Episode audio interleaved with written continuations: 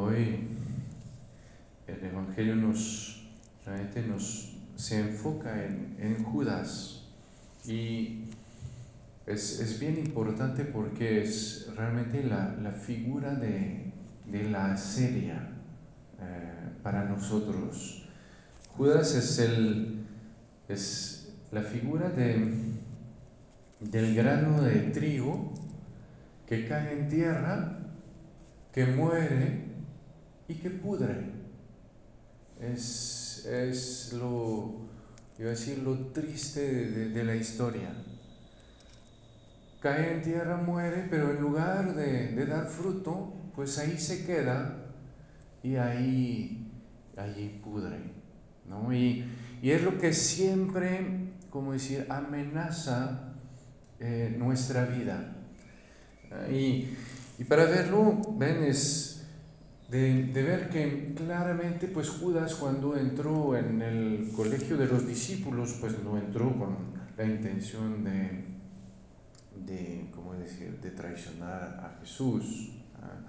Nadie de nosotros entra en la vida con la intención de hacer el mal, nadie entra, como decir, entra en la vida religiosa o en la vida eh, laica con la intención de fracasar y de ver cómo podemos hacer el mal jamás, ¿no? Y sin embargo, pues así terminamos, ¿sí? Así terminamos si justamente eh, en las elecciones que, que, que, tomamos, pues nos dejamos llevar poco a poco eh, por lo que hace que pues por lo que, que nos lleva de, de, la vida, ¿no? Esa falta, más que todo, esa falta de, de, de contemplación, en que eh, poco a poco descubrimos la presencia del mal y descubrimos que cuando el mal está presente, descubrimos que nadie nos, nadie nos cuida, nadie nos protege, que tenemos que hacerlo por nosotros mismos ¿sí? que los demás no están a la altura de lo que esperamos de ellos, entonces que nosotros tenemos que tomar las cosas en nuestras propias manos y que todo lo que nos prometieron pues no lo van a cumplir. Entonces que nosotros tenemos que hacer las cosas, ¿sí? Y que entonces tenemos que pues al final contentarnos de lo que podemos alcanzar, pues con lo que podemos hacer y lo que el mundo pues nos deja, ¿sí?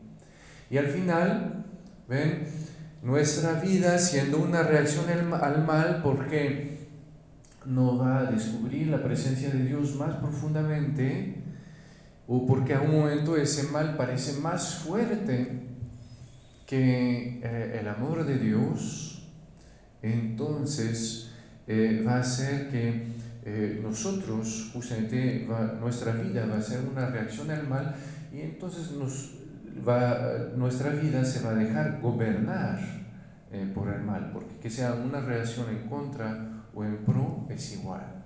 ¿sí?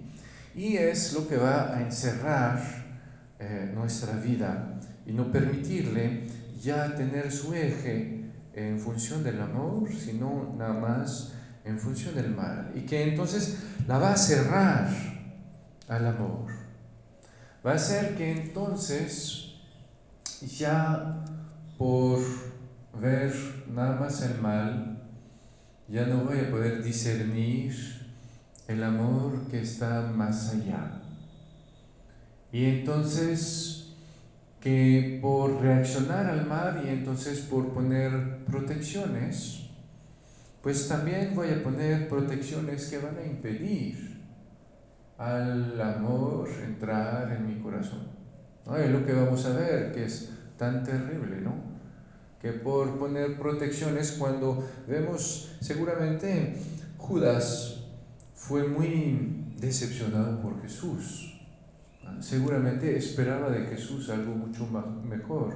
Algo, pues debe, al final Judas y Pedro debían de tener un perfil psicológico muy, muy semejante.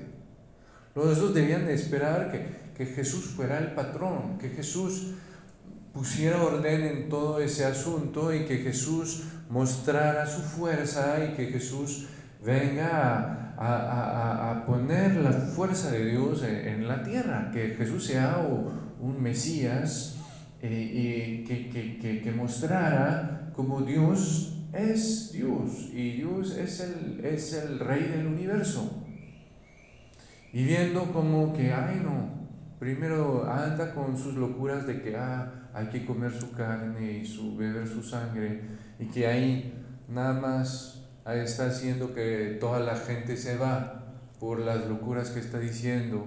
Y después que nada más anda como un perro que los demás están, eh, como decir, cazando y que se tiene que esconder y que todo eso y que no quiere pelear y que... No, pues qué, ¿no? Y que además le prefiere este San Juanito en lugar de él que él sí tiene la, la estatura para algo, pues entonces ¿qué? ¿No? Y entonces ven, ahí es cuando vemos que, no, y además pues con lo del mundo, lo que los romanos, lo que, pues ahí empieza el mal, ven, a ganar, a ver que realmente sí el mal es vencedor, vemos que todas las promesas, todo lo que nos dijeron, todo.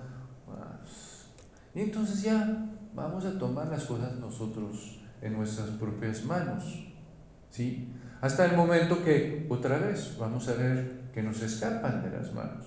¿no? Cuando Judas va a regresar con los sumos sacerdotes y les va a devolver los denarios, porque va a decir, ah, pues les entregué a un inocente, ¿no? Ahí dice, ah, pues sí, es ahora que te das cuenta, ¿no?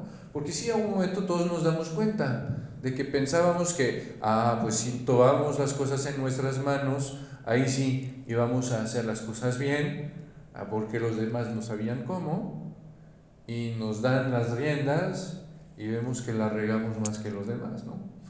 Eh, y que así es nuestra vida, ¿no? Y entonces ahí es cuando justamente llega el momento crucial, ¿no? De todavía creer que eso hace parte de este proceso del grano de trigo que tiene que morir para dar fruto, ¿sí? Que eso no es solo una muerte que se termina en la podredumbre, sino que es una muerte que se termina en la resurrección. Pero que para eso justamente hay que aceptar que esa muerte se abra a algo más. Hay que aceptar que esa muerte se, se abra al amor de Jesús. Que esa muerte se abra a, a, la mirada de Jesús. Va a ser la gran diferencia con, con San Pedro, que ahí sí va a aceptar la mirada de Jesús va a negar al Señor. ¿sí? Igual, igual, quizás no, un poco menos de malicia que Judas, pero para Pedro pues es peor, porque Judas pues podríamos decir que el Señor lo dejó en segundo plano, pues Pedro estuvo en primer plano, el jefe de los apóstoles, el que hace todo, que dice todo, que siempre está, ¿no? Y zas, tres veces delante de todo el mundo y que cae negando al Señor delante de todos, ¿no? Pero Pedro pues acepta que el Señor lo mire. Pedro acepta que el Señor lo mire y acepta que el Señor justamente lo mire con, con esa dulzura. Acepta que en su muerte ahí llegue esa, ese amor de Dios que va a fecundar su muerte, que va a hacer que esa muerte pueda dar fruto que ahí el grano de, caiga en tierra, muera, pero de fruto, y no caiga en tierra para pudrir nada más. ¿sí? Y es lo que, que tenemos que pedir de vez en cuando en nuestra vida. Hay momentos en que justamente nos toca la muerte, nos toca estar ahí y no saber qué pasa, saber que solo pues estamos muriendo porque pues todo va al revés, todo sale al revés, todo, eh, ¿cómo decir?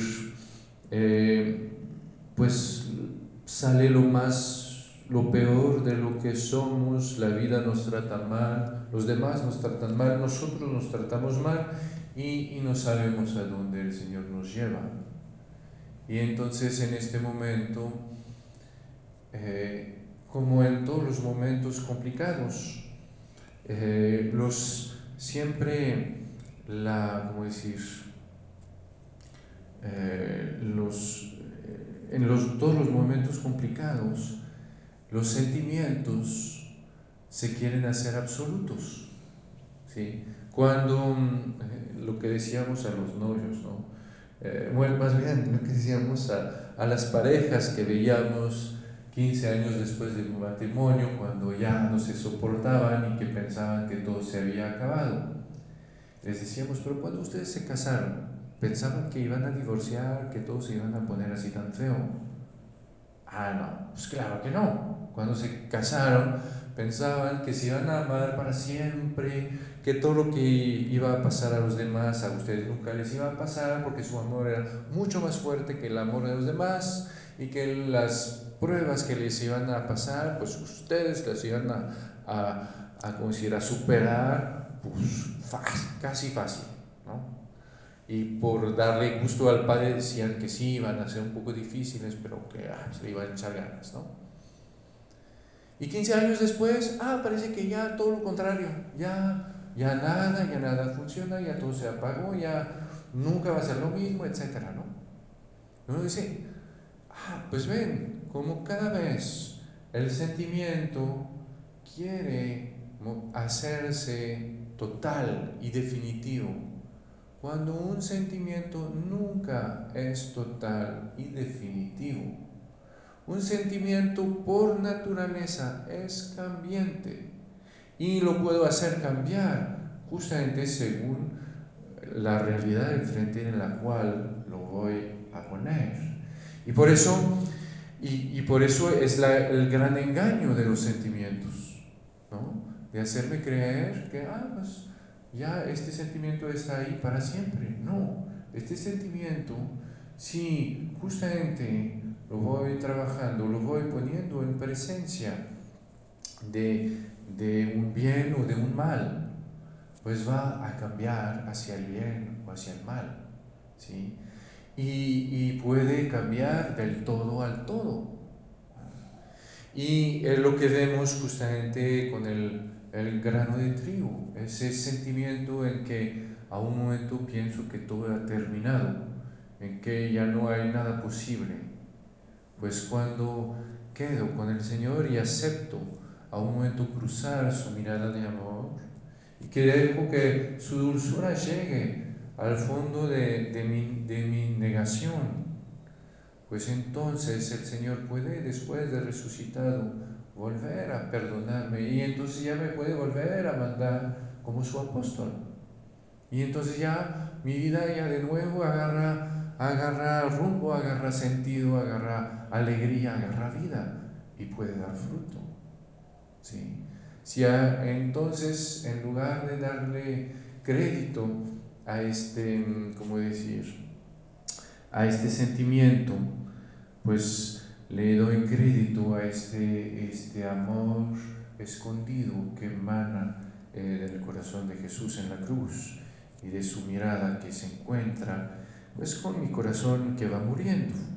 Entonces pidámosle eh, al Señor justamente de que em, podamos siempre, eh, más allá de todo el mal, iba decir escarbar hasta encontrar esa fuente ¿no? de, del agua, el agua viva que sale de su corazón, ¿no? de esa fuente de, ternura que, que emana de su mirada y, que nunca cerremos eh, nuestro corazón por ninguna razón, para que justamente cuando tengamos que morir, nuestra vida, nuestra muerte, pues sea para dar fruto y no para quedarnos a podrir por ahí.